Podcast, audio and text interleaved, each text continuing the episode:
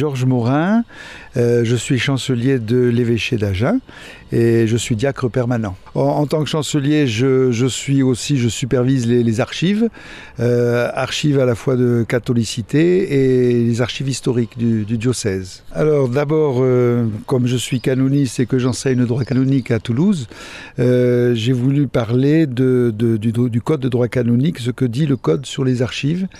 Et donc en particulier, j'ai mis ça sous un angle de, valoriser la fonction des archivistes parce que euh, ce sont les, conservateurs euh, de ce qui a été la, mémoire de l'Église, ce qu'il contribue en, termes de, recherche historique et, scientifique et l'importance justement d'avoir des, personnes qui soient euh, conscientes de cette responsabilité. Et ça fait partie de la fonction de, gouvernement qu'assure l'évêque. Et donc c'est à, ce titre-là des collaborateurs de l'évêque, d'où leur importance ce n'est pas que de la gestion de patrimoine? Euh, non, c'est euh, à la fois euh, une. D'abord, il y a bien entendu à, conserver tous les inventaires hein, qui, ont, fait à la fois sur les biens meubles, sur les biens immeubles, sur les reliques, mais aussi c'est la traduction de ce qu'a vécu l'Église à un moment donné, dans une époque donnée et, dans un lieu donné. Et on a besoin d'avoir cette mémoire, euh, en particulier bon, pour, des, euh, pour des chercheurs, mais aussi quand euh, on, est en train de, de, réfléchir sur le présent de l'Église et sur le devenir, ben, on s'aperçoit que dans l'histoire, l'Église a traversé des périodes difficiles et que de là est toujours surgi des, des, innovations extraordinaires que, que l'homme n'aurait pas pu trouver tout seul. Quoi. Voilà. Donc ces archives, elles peuvent servir l'Église dans des périodes ben, de crise comme elle en connaît aujourd'hui Elles peuvent servir euh, d'une part pour les, je vous disais tout à l'heure, pour des chercheurs, ceux qui euh, réfléchissent sur la, vie euh, d'une congrégation, sur ce qu'était l'Église à un moment donné, dans les paroisses hein, en particulier, les différents mouvements d'Église, mais aussi ça nous permet que des fois de, de comprendre que des fois pendant la, la, Révolution, qui était une période très très difficile, comment l'Église a su ressurgir, hein, a su euh, trouver des, pistes euh, pour une évolution pastorale. Hein. Donc ça, c'est trouver aussi, euh, en particulier, le charisme des, fondateurs hein, de, mouvements et, de revenir toujours à l'importance de ce charisme. Une question par rapport à l'actualité de ces archives. lors de la mise en place d'une commission indépendante par le, la conférence des évêques de France sur les questions euh, de, lutte contre les abus sexuels, euh, il a été question notamment du travail d'historien sur ces archives, de l'accès de ces archives, euh, de la publication de ces archives. D'abord, on, entend par archives publiques tout ce qui concerne les archives diocésaines, donc dans les relations avec le Saint-Siège, les relations avec les paroisses. Ces archives dites publiques, en fait, elles sont, l'accès est très réglementé et autorisé selon un, directoire ou un règlement euh, des archives euh, diocésaines.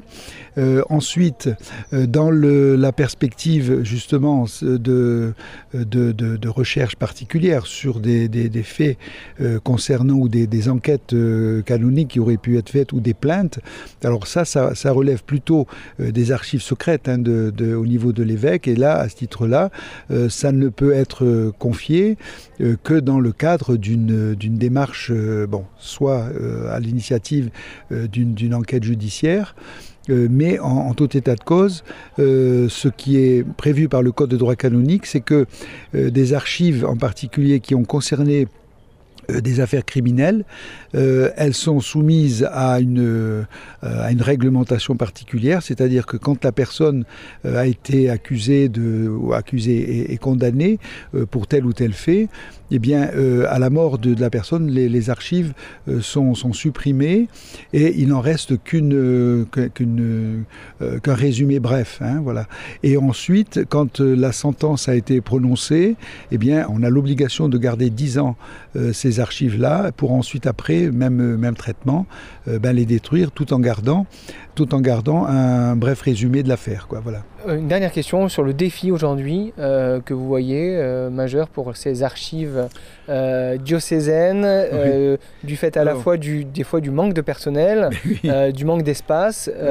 quel, collaboration il peut y avoir avec des collectivités locales ou avec des organismes privés euh, Comment cela se passe? D'abord, euh, la, première des choses, c'est euh, de, Je pense qu'on a des, ressources quand même dans les, diocèses de trouver des personnes qui, ben, pour s'occuper à la retraite, de, de, s'intégrer dans une équipe hein, d'archives, parce que de bénévoles, puisque aujourd'hui, bon, c'est difficile de pouvoir euh, rémunérer des archivistes ou des, documentalistes.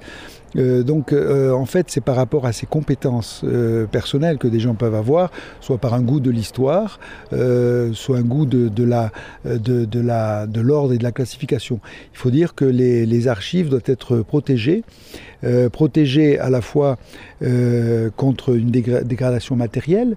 Euh, bon, ça peut être le feu, ça peut être l'humidité, c'est des bactéries, ça peut être des rongeurs, différentes choses, mais ça peut être aussi des, malversations, des gens qui peuvent s'introduire dans des archives pour, les, pour en détruire. Hein.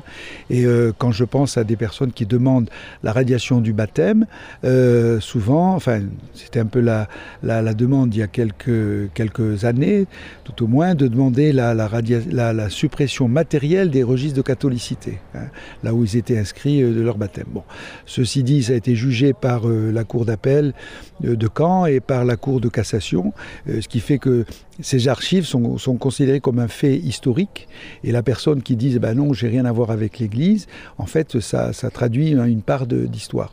Alors pour répondre à votre question également euh, sur le rôle que peuvent avoir des, personnes euh, au sein des archives, eh bien, c'est de prendre conscience de, la responsabilité qui est la leur, hein, ce que je disais tout à l'heure, c'est-à-dire de de pouvoir euh, contribuer euh, à, cette fonction de, gouvernement de qu'a l'évêque, euh, de conserver justement cette mémoire, parce que ce qui est important, c'est pas maintenant, c'est pas le passé, mais c'est le futur.